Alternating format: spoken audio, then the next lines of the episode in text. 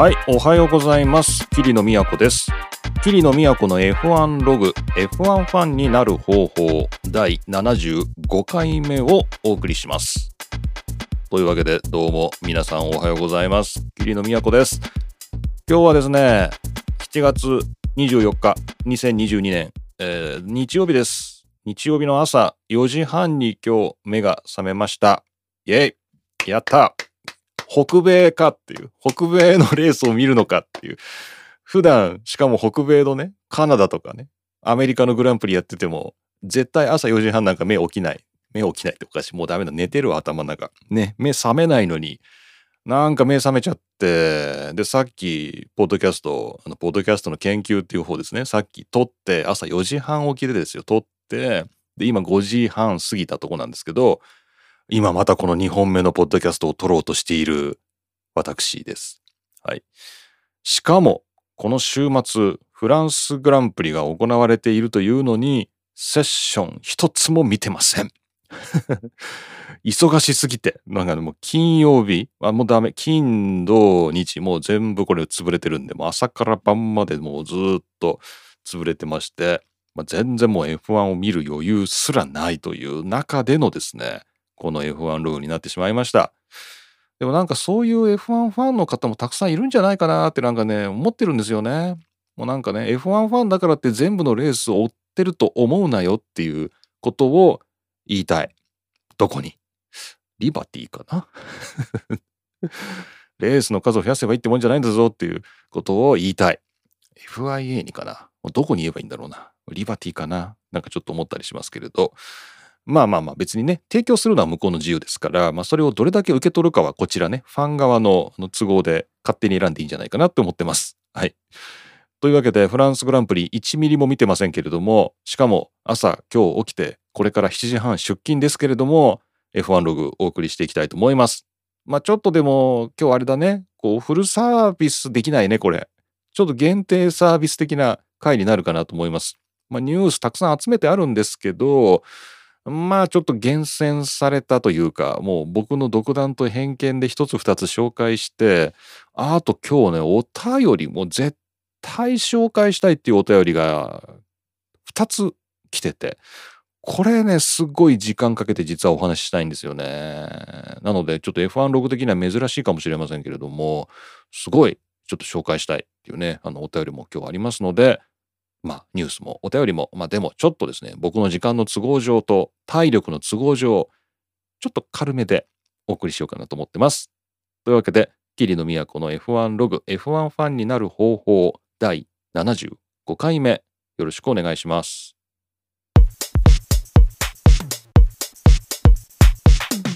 さて、一つ目のニュースなんですけど、これがね、ちょっと、ブラックジョークかなっていう感じでちょっと面白かったんでご紹介します。まあ真面目なニュースなんですけどね。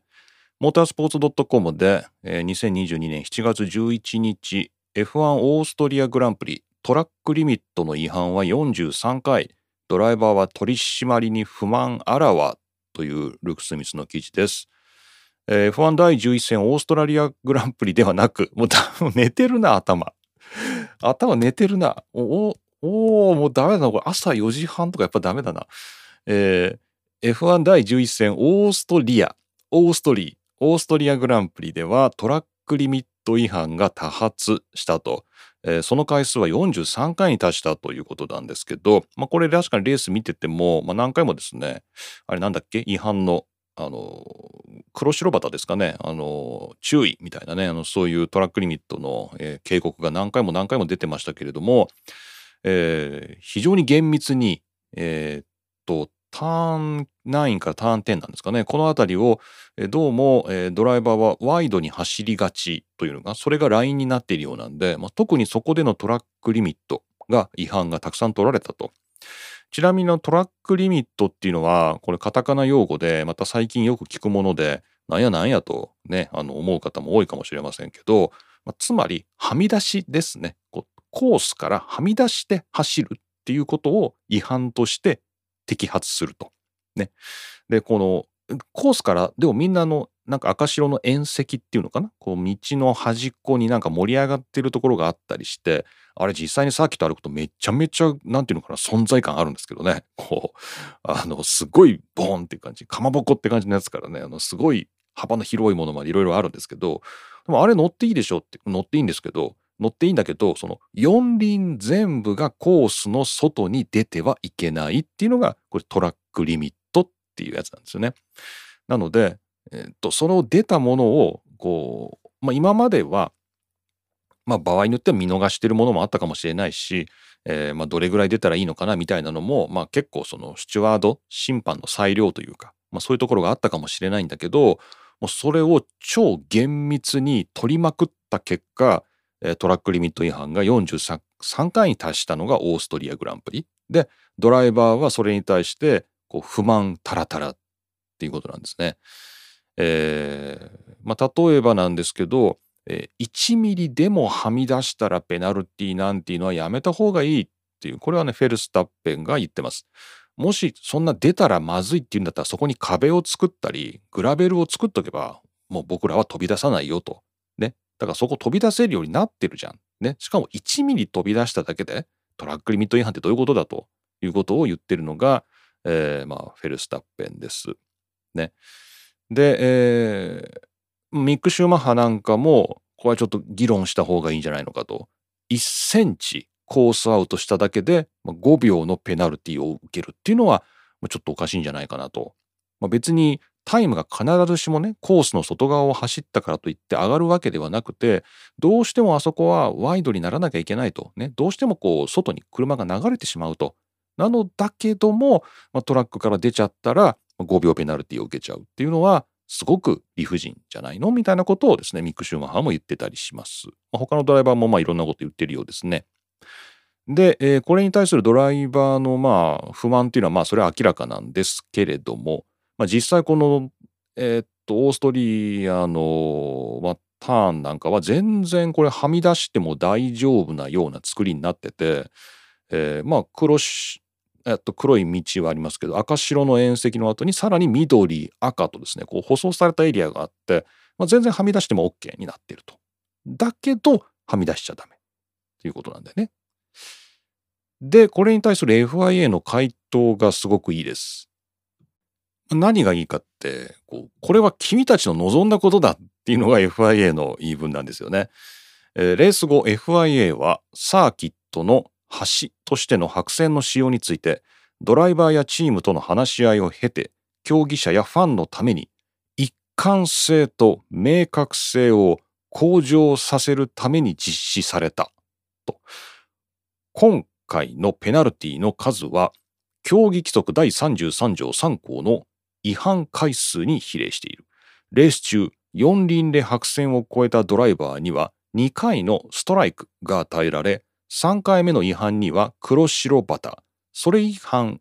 それ以降は違反のたびにスチュワードに委ねられるのであるということで、まあ、厳密にレギュレーションに沿って処理しましたと。で、さらに、あなたたちがですよ、ドライバーがペナルティの出す出さないに一貫性というのを求めてましたよね、と。これ求めてましたね。この番組でも問題にしました。この一貫性を持って1ミリだろうと1センチだろうとはみ出したものは全部違反だということで処理した結果がこの43回ですと。でそれに対して不満を言うあんたたちは何なんですか？というこの FIA にはそんなこと書いてませんけども FIA の言い分にはもう僕には見えます。これはあなたたちが望んだ未来ですみたいな。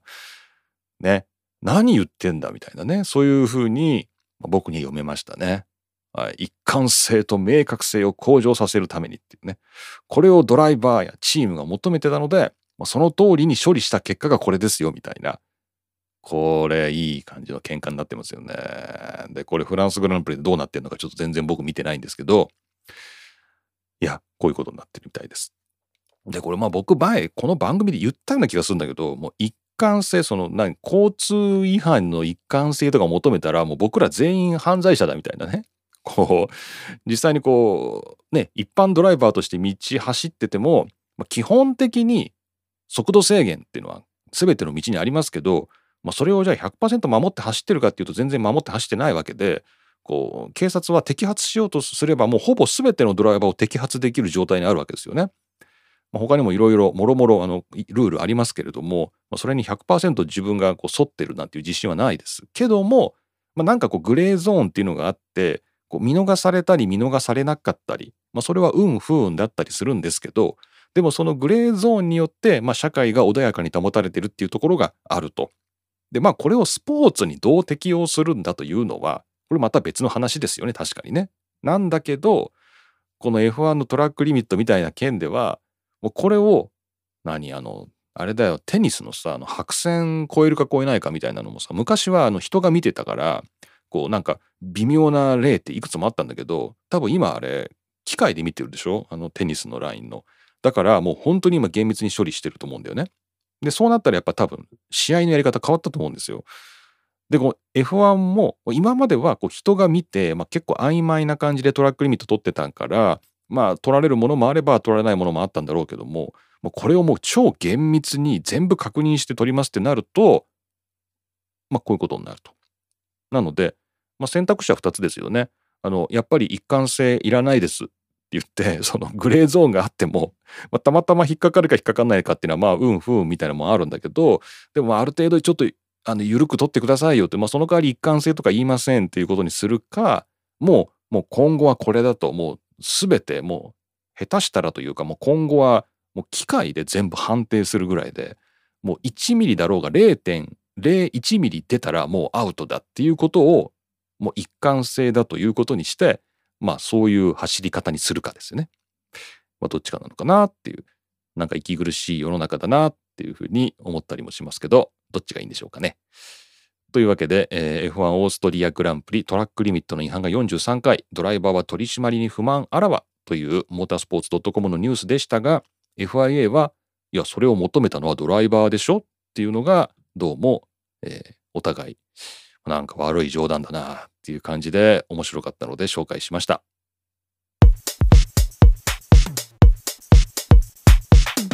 はい。次のニュースもね、またペナルティ絡みなんですけど、これもまあなんかすごい政治的なところあんのかなっていうので、ちょっと面白かったので紹介します。F1 オーストリアグランプリトップ3に執行猶予付き罰金140万円、パルクフェルメルールに抵触という、こちらもモータースポーツ .com、ルーク・スミスの7月11日の記事です。えー、オーストリアグランプリでトップ3、つまり誰？えー、ルクレールとフェルスタッペンとハミルトンこの3人に、えー、罰金140万円執行猶予付きというのが課されたと。でそんなことがあったとは全く知りませんでしたけど、えー、パルクフェルメルールに抵触した。うん、このパルクフェルメというのはまたこれトラックリミットに続いてよくわからないカタカマ、カタカナ、カタカマ。もうダメだ。もう本当になんか今日朝4時半起き全然ダメ。まあいいや。えー、パルクフェルメルールなんですけど、これもよくわからないカタカナですよね。これは要するにパルコ・フェルメルールっていうのはこう車を、えーと、不必要に触ったりしちゃいけないっていう時にこう隔離するんですよね。まあ、例えば有名なのはこう夜作業をみんなしないと。夜は休んでくださいっていう形でこれをパルクフェルメの中にま入れるこれを車両保管所っていうふうに言いますパルクフェルメって。なんですけど、まあ、これ車両保管所に入れとくと、まあ、これはつまり誰も触っちゃいけないよっていうのがパルクフェルメルールなんですけど、これなんかポート F、ラジオポート F で三宅さんや DNA さんと話したんですけど、こパルクフェルメってこれ車両保管所のことなんだけど、このモータースポーツ、この F1 の世界では概念ですよねみたいな話をなんか3人でしたことがあって、これちょっと頭良すぎてちょっと伝わらない表現ですけど概念ですよねっていうのであのこれどういうことかっていうと、まあ、実際には車両保管所に車がなくてもパルクフェルメ状態に置かれている車っていうのは、まあ、多々あって、まあ、例えばそれがこのレースがゴールした後に、まあ、決勝レースが終わった後に車止めますよね。であのドライバーが計量しますよね。であの時のマシーンっていうのはまあ多分ですけどパルクフェルメ状態にあってこう誰も触ってはいけないしその車を止めている場所に、まあ、ドライバー以外なのかな？立ち入ってはいけないっ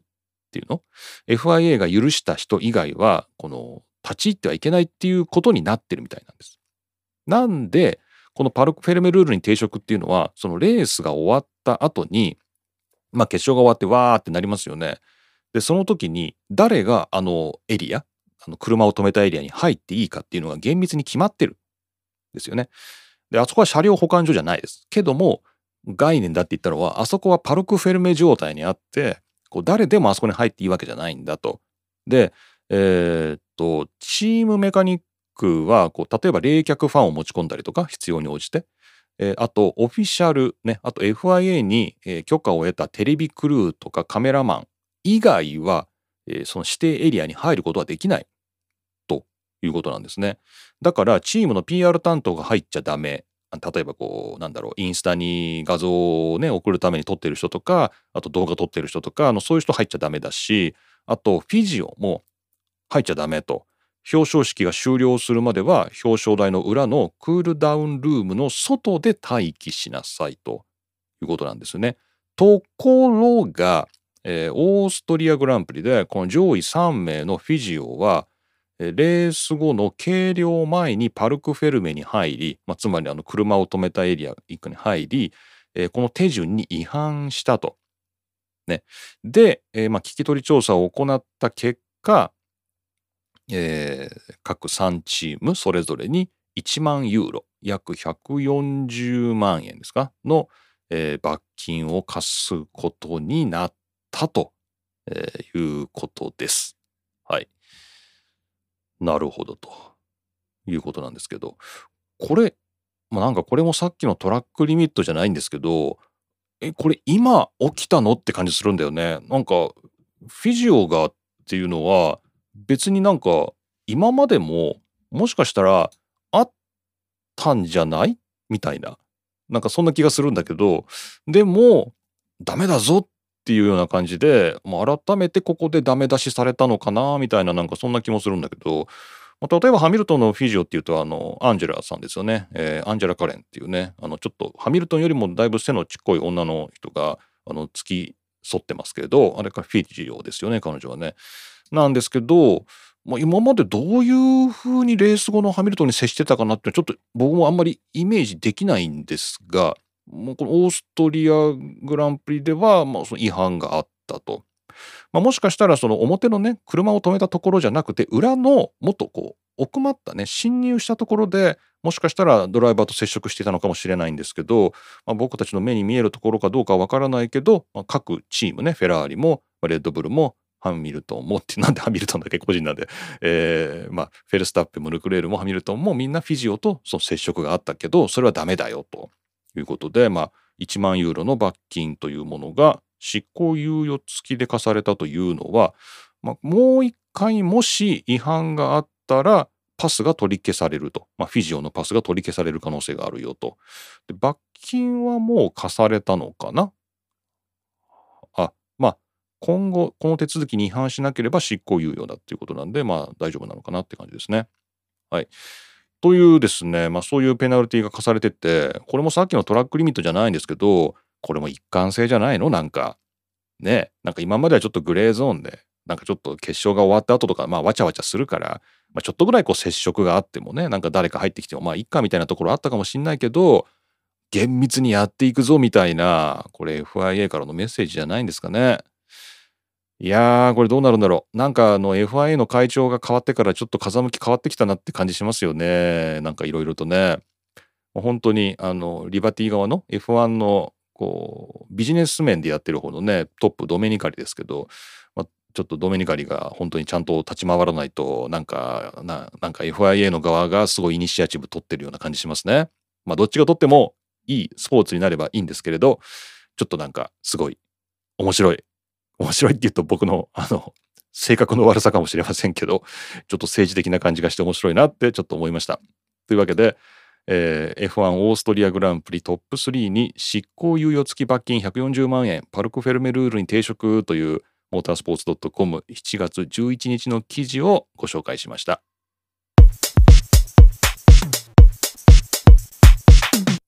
はい。それでじゃあちょっと今日はお便りご紹介したい。で、これ皆さんとね、シェアしたいんですよね。いや、すごい、なんか、この番組をやってて、こんなにイギリスづいたメッセージ来たことあんまないな。あ、そういえばイギリスグランプリだったからかなっていうのもあるんですけど、なんかイギリス絡みのお便り2ついただいてて、これどちらもすごいしっかりお答えしたいというかね、こう皆さんとこうしっかり受け止めたいっていう、なんかすごいいいメッセージいただいて幸せな気持ちになりましたので、ちょっとご紹介します。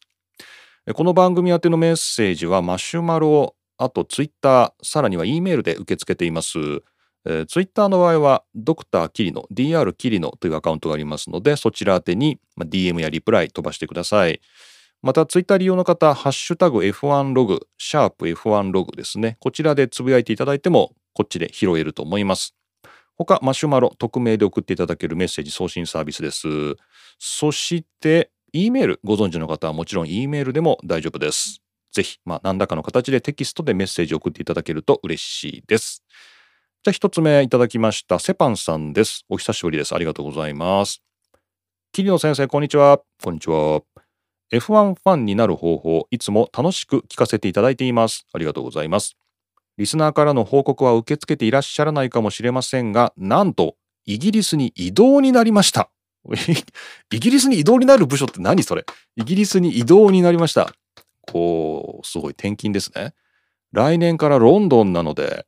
来シーズンのシルバーストーンは現地から応援できるかもです。イギリスの生活って楽しかったですか？引き続きよろしくお願いします。ということで、セパンさんからいただきましたメッセージありがとうございます。いや、移動おめでとうございます。これ皆さんでおめでとうございます。いや、おめでとう。いや、いいですね。イギリスに移動したい人生だったな っていう感じで。イギリスの生活すごいね、楽しかったですよ。で、ロンドンは僕1ヶ月しかいなかったんですけど、ロンドンは、なんだろう、もう本当にもうね、なんだ、何でもあるね。何でもある。もうロンドン何でもある。もちろん東京ほどはない。東京ほどはないんだけど、また別の意味で何でもあるのがロンドンっていうイメージで、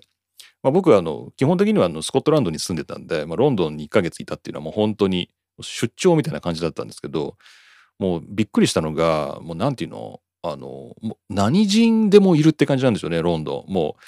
うなんかさすがにスコットランドで暮らしてるとちょっと東洋人というか、まあ、アジア人っていうのは、まあ、さほどめっちゃいるわけではないので、まあ、そこそこなんか自分を意識するっていう瞬間があるんですけどまあロンドンはまあ、なんちゅうの、もう誰でもいるんで、もう本当に。もうめちゃくちゃなんで、もうなんか自分が何人とかあんまり気にしないでいいというか、なんかもう本当になんかリラックスして過ごせるというか、なんかね、そういう不思議な空間だったなぁなんていうことをちょっと思ってましたね。なので、まあ、セパンさんも、まあ、イギリスの生活というか、多分ロンドンの生活これすごい楽しく送っていただけるんじゃないのかななんていうふうにちょっと思いましたけどね。うん。まあこれ羨ましいなと思います。まあ、ぜひロンドン楽しんでいただきたい。で、ロンドン、やっぱこう、地区っていうんですか、このいろいろなところで、こういろんなエスニックな人が集まって住みがちな地域っていうのがものすごいこうモザイク状になってて、多分ロンドンのどこを歩くかとかね、どこに住むかとかで全然多分見える風景が違うんだろうなっていうのも面白いかなって感じで、まあ、ぜひぜひですね、ロンドン楽しんでいただきたい。まあ、イギリスの生活というか、もうロンドンの生活楽しんでいただきたいなと思います。そしてまた現地の情報お待ちしてますので、セパンさん気をつけて行ってきてください。ありがとうございます。いや、ほら、これいい話じゃないですか、これ。いいですよね、こういう話ね。ぜひ皆さんも報告待ってます。はい。そして、えー、もう一ついただきました。こちらはマシュマロでいただいてます。ありがとうございます。スットコランドさんからいただきました。ありがとうございます。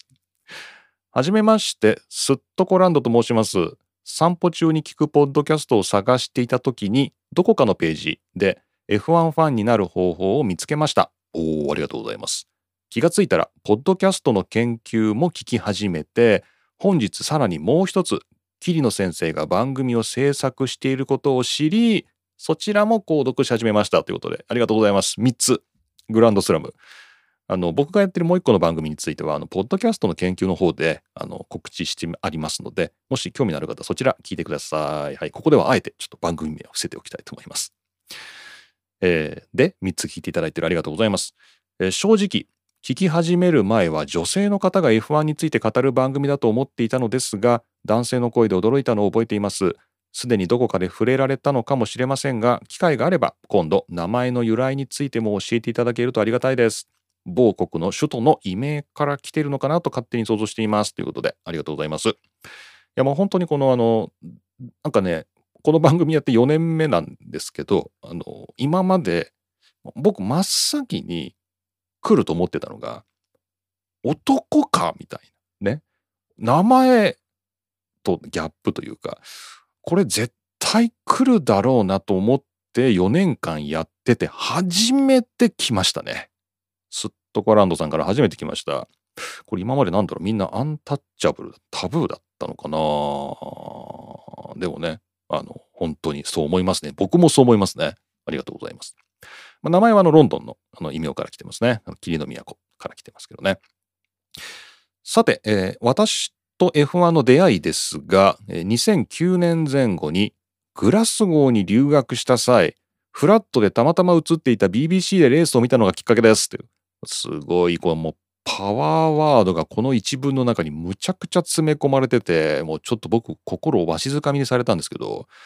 グラスゴーこれあのスコットランドの、えー、まあ、大都市ですねグラスゴー。でそこでフラットで、まあ、アパートで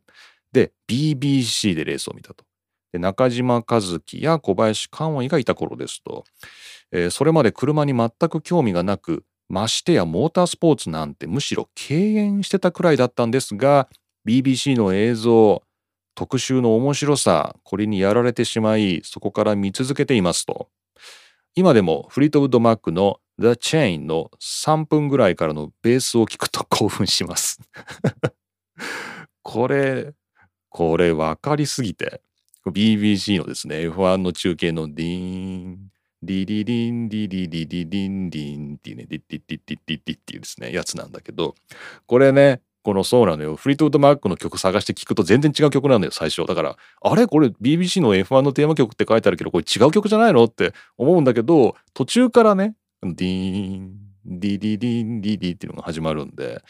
よくわかるなぁと思って。いや、ありがとうございます。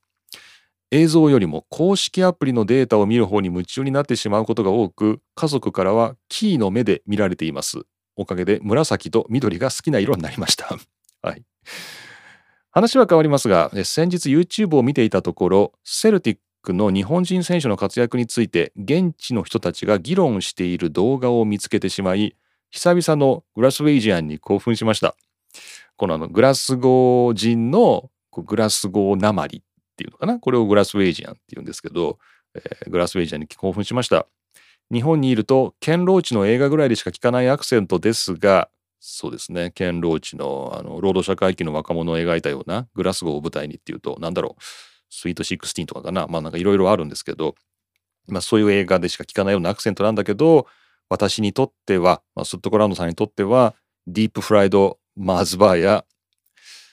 アイアンブルーの味とリンクする思い出のアクセントですと。えー、時に全く理解できず、えー、特にローカルの人と電話はすごい怖かったです。いろいろと苦しめられたこともあったアクセントですが今は英語を聞くだけでその人がスコットランド出身か判別できるという特殊能力を身につけることができました桐野先生も確か UK に留学されていたような話をしていたと記憶していますが留学時代の思い出などあれば教えていただきたいですそれではいつかアイアンブルーが日本で販売されることを祈ってということで、えー、スットコランドさんどうもありがとうございました。いやこの最後の段落もパワーワードが詰め込まれててもうディープフライドマーズバーとか何なんだよっていうふうにねこれ聞いた人思うしアイアンブルーって何って思うと思うんですけどこれどっちもスコットランドのジャンクフードでディープフライドマーズバーっていうのは、まあ、いわゆるスニッカーズみたいなチョコレートバーこれマーズバーっていうのがあるんですけどこれに衣をつけてあげるっていう謎の食べ物がこディープフライドマーズバーこれ YouTube で調べるといろんなツーリストがディープフライドマーズバーを食べてるやつ出てきますんで、まあ、よかったら見てみてください。これアイアンブルーっていうのは IRN-BRU って書くんですけど、これオレンジ色の炭酸飲料で、まあ、言ってみれば、なんだろう。なんだろうな。コーラじゃないしな。スプライトでもないしな。まあ、なんかすごい独特の味のする炭酸飲料なんですけど、まあ、僕がスコットランド人から聞いたのは、まあ、コカ・コーラよりもアイアンブルーの方がスコットランドでは売れてるんだと。いうことを言ってましたけどね。まあ、そういうすごい国民的飲料。まあ、こういったものについて、えー、まあ僕も詳しいのはなぜかって言ったら、まあ、さっきのセッパンさんのお便りでも言ったんですけど僕はスコットランドに住んでたんでまあなんでか要するに僕もあのスコットランドなまりというかねスコットランドアクセントを判別できるセンサーっていうのが身についてるんで、ま、僕もあのスコットランドさんとねこれいい酒が飲めそうだなと と思いました。まあ、ぜひパブでチャンスがあったらですね2人でそうですねまあギネス飲んでもいいんですけど、まあ、僕はやっぱりサイダーがいいですねこう日本的に言うとシードル、えー、スコットランドの、えー、サイダーそうですねストロングボーとかぜひ一緒に飲みたいですね。というですねちょっとスットゴランドさんのすごい情報量が多いお便りでいやもう本当に読んでて面白かったです。ちょっとマニアックね、今セルティックもねこれあのグラスゴーのサッカーチームなんですけど日本人選手すごいたくさんいてあの YouTube で見ててもねセルティックの日本人特集した番組すごいたくさん出てくるんだけど、まあ、ちょっと見ちゃったりしますね。いやまあこれサッカーの番組じゃないので、まあ、あれですけどいや本当に面白いなということですごいこのスットゴランドさんのねスコットランド愛にあふれるこれスコットランドが分かる人にめっちゃ分かる響くお便りすごいこう絶妙のラインで、まあ、番組的にトラックリミットギリギリっていう感じがありつつもうそこやっぱ攻めてくれたのすごい嬉しかったですね。ありがとうございます。というわけで、はい、えー、イギリスネタも、まあ、イギリスグランプリだったからかなっていうのもありますけど、まあ、たくさんいただけて、まあ、本当に楽しかったです。ありがとうございます。というわけで今回、えー、セパンさんとソットコランドさん、えー、お二人ともイギリス絡みのお便りでありがとうございました。まあ、キリのイギリスのこと大好きですので、また皆さんもイギリスネタなどあればですね、ぜひお送りいただければと思います。ありがとうございました。というわけで、この番組、皆さんからのメッセージ、大大大募集しております。えー、マシュマロで匿名でメッセージを送っていただける、えー、ツイッターで気軽に、えー、ハッシュタグをつけて F1 ログつぶやいていただいたり、DM を送ってください。また、E メールご存知の方、E メールでも受け付けております。皆さんどうぞ自分の好きなスタイルでこの番組に参加してください。よろしくお願いします。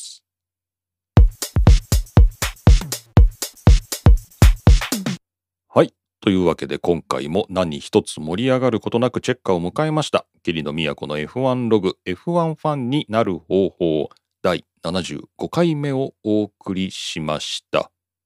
いや、よかったね。なんだろう、朝4時半に起きて、ポッドキャストを1本撮り、さらにもう1本撮って今6時半になろうとしています。7時半に出勤。なんとかなりそうな エクストリームポッドキャスト収録が、これできてしまうということが何かこう、今証明されつつあるというか、なんかこれから土日忙しくて撮れませんでしたとか言うと、朝4時半に起きて撮ればいいじゃないですかみたいなこと言われちゃうのかな。いやいやいや、まあ、その辺の一貫性はねあまり求めないようにゆるーくグレーゾーンで生きていきたいと思っています。さて、えー、F1 のカレンダーなんですけど、まあ、今まさにフランスグランプリをやってますあこの後予選ぐらい見ようかな。出勤までに予選見れそうだな。なんかちょっと予選見ようかなって感じしますけど、えー、フランスグランプリ今やってまして、で、もうこの後は夏休みに入っていくんで、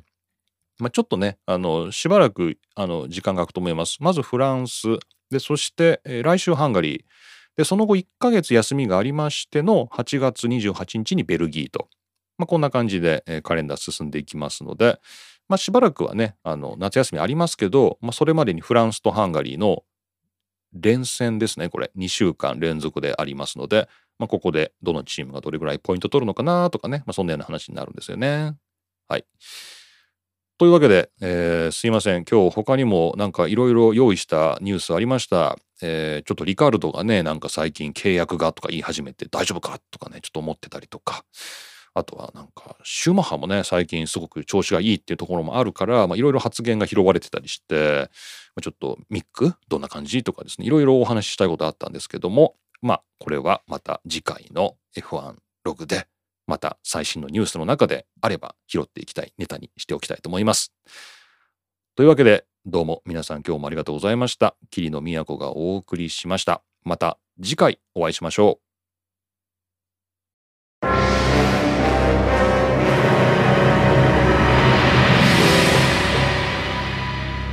Q さん Q さん Q さんおはようございます。本当の朝だこれ。あのすいませんあの朝早くからなんですけど。また今回もバーニーがやらかしたっていうニュースなんですけどどうですかね？バーニーさ思うんだけどはい。バーニーって騒いでんのこの番組だけじゃない？そんなこことないだけじゃない。いやここだけだよバーニーがバーニーがそう言ってんの。ですかね。もういいんじゃないのそろそろバーニーは。いやまあそうかもしれないっす。で何やったの？えっ、と今回は詐欺、詐欺？詐欺でなんかこうな。んかし海外の資産をイギリスで申告してなかったっていうことでうん。なんかこう訴えられたみたいななんかそういう詐欺罪みたいですね。もう詐欺なんてもう今までやってっでしょ。やってないですよ。もう詐欺どころかもう殺人すらいやいやいや。やってても誰も驚かない。やってないですよ。だからもうそんなニュースバリューはない。なない。もうこの世界でない、はい。墓場、はい。もうね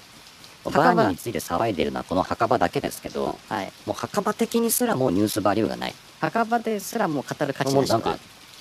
はい。なんかもう地球を征服するとかさなんかゼットンで地球を爆破するとかもうなんかそれぐらいのことやってくんないともうちょっとバニュースバリューないね。はい、じゃあもう、じゃあもうバーニーについては、もう今後は、